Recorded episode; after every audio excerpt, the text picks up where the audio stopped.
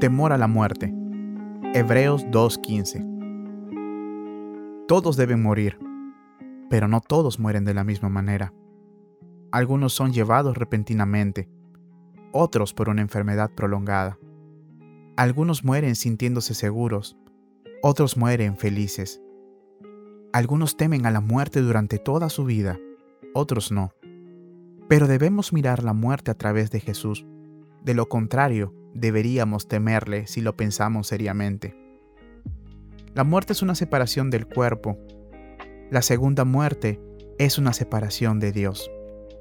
Debemos atravesar la primera, pero no la segunda. ¿Qué nos separará del amor de Dios? ¿La muerte? No, somos más que vencedores por medio de aquel que nos amó.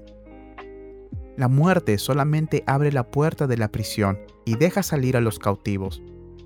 Es una respuesta a nuestras muchas oraciones por salvación, por ser libres del pecado y por la felicidad perfecta.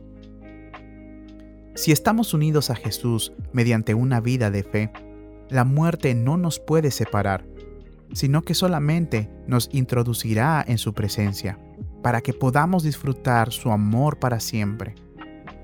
Si caminamos con Dios, si creemos la palabra del Salvador, si anhelamos el valle, no temeremos a la muerte.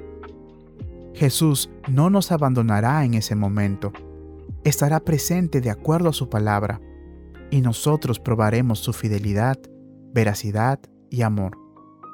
Gracias sean dadas a Dios de que nos da la victoria por medio de nuestro Señor Jesucristo. ¿Por qué habría de rehuir el dolor y la aflicción? ¿O sentir consternación ante la muerte? Puedo contemplar la tierra santa de Canaán y los reinos de la eternidad.